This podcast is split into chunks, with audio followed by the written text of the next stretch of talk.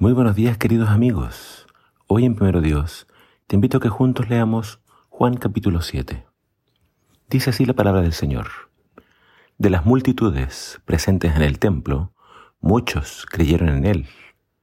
Después de todo decían, ¿acaso esperan que el Mesías haga más señales milagrosas que las que hizo este hombre?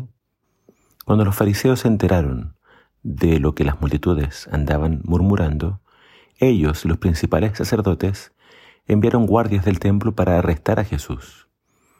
Entonces Jesús les dijo, voy a estar con ustedes solo un poco más de tiempo, luego volveré al que me envió. Ustedes me buscarán, pero no me encontrarán, y no pueden ir a donde yo voy. Desconcertados por estas palabras, los líderes judíos se preguntaban, ¿a dónde pensará ir? ¿Estará pensando salir del país ir a los judíos dispersos en otras tierras? Tal vez hasta les enseña a los griegos. ¿A qué se refiere cuando dice me buscarán pero no me encontrarán y a dónde y no pueden ir a donde yo voy?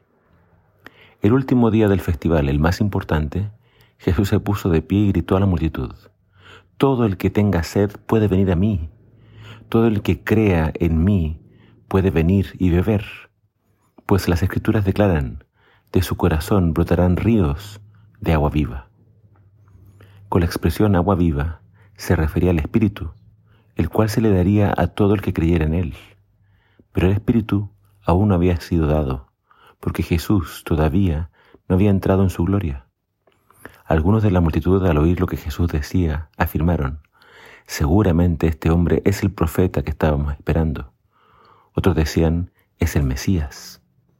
Pero otros expresaban, no puede ser. ¿Acaso el Mesías vendrá de Galilea? Pues las escrituras dicen claramente que el Mesías nacerá del linaje real de David, en Belén, la aldea donde nació el rey David. Así que hubo división entre la multitud a causa de él. Algunos, algunos querían que lo arrestaran, pero nadie le puso las manos encima. Cuando los guardias del templo regresaron sin haber arrestado a Jesús, los principales sacerdotes y los fariseos les preguntaron, ¿por qué no lo trajeron? Jamás hemos oído a nadie hablar como él, contestaron los guardias. ¿También ustedes se han dejado engañar? se burlaron los fariseos. ¿Habrá siquiera uno de nosotros, gobernantes o fariseos, que crea en él? Esa multitud tonta que lo sigue es ignorante de la ley, está bajo la maldición de Dios. Entonces tomó la palabra Nicodemo, el líder que había ido a ver a Jesús. ¿Es legal condenar a un hombre antes de darle la oportunidad de defenderse? preguntó. ¿También tú eres de Galilea? contestaron ellos. Estudia las escrituras y compruébalo, tú mismo. Jamás ha salido un profeta de Galilea. En el capítulo de hoy se da en el contexto de la fiesta de los tabernáculos. El capítulo comienza contándonos sobre los hermanos de Jesús se nos dice, se nos dice que ellos no creían en Él. Sarcásticamente le dijeron que debiera la fiesta para que sus seguidores lo vieran. Pero esto lo decían sin verdad. La respuesta de Jesús a sus hermanos es digna de estudio y de reflexión. Yo en esta oportunidad no la voy a comentar, pero me gustaría invitarte a que leas esa respuesta de Jesús y que medites en ella. Jesús finalmente fue a la fiesta pero secretamente. Aunque sus hermanos no creyeron en él, se nos dice que muchos de los judíos en la fiesta sí lo hicieron. Ellos razonaban, ¿acaso habrá alguien que haga señales más grandes que estas? Lo interesante de este capítulo es que Jesús no hizo ningún milagro durante esta fiesta. Él solo se dedicó a predicar y a enseñar. Los guardias que tenían que apresarlo no lo hicieron. Y llegaron a la siguiente conclusión. Nadie jamás ha hablado como él habló. Sin haber pasado por las escuelas de los rabinos, Jesús sabía muchísimo de la Biblia y de otros temas de interés. Muchos creyeron en él solo por la palabra con la que él les habló. Pero muchos no lo expresaban públicamente por miedo a los líderes judíos. El capítulo de hoy nos muestra a la gente discutiendo entre sí, y cada vez que surgía una discusión entre ellos sobre el origen de Jesús, él le respondía, como alguien que leía sus pensamientos.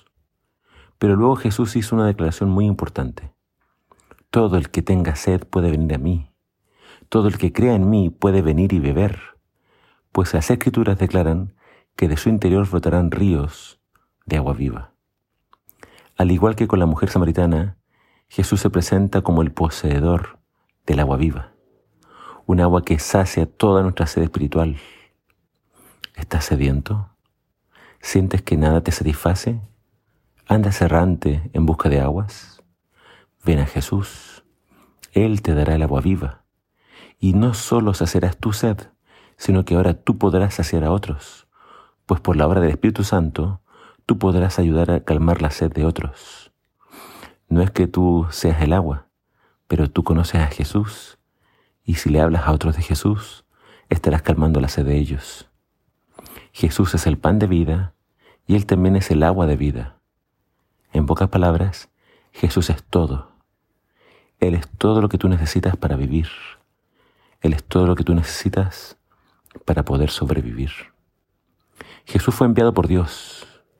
Quien recibe a Jesús recibe también al Padre, y quien recibe a Dios el Padre también recibirá el Espíritu Santo. No estás solo. Dios te va a dirigir. Cree en Jesús, recibe su mensaje y pídele que haga de ti una fuente de agua viva. Que el Señor te bendiga.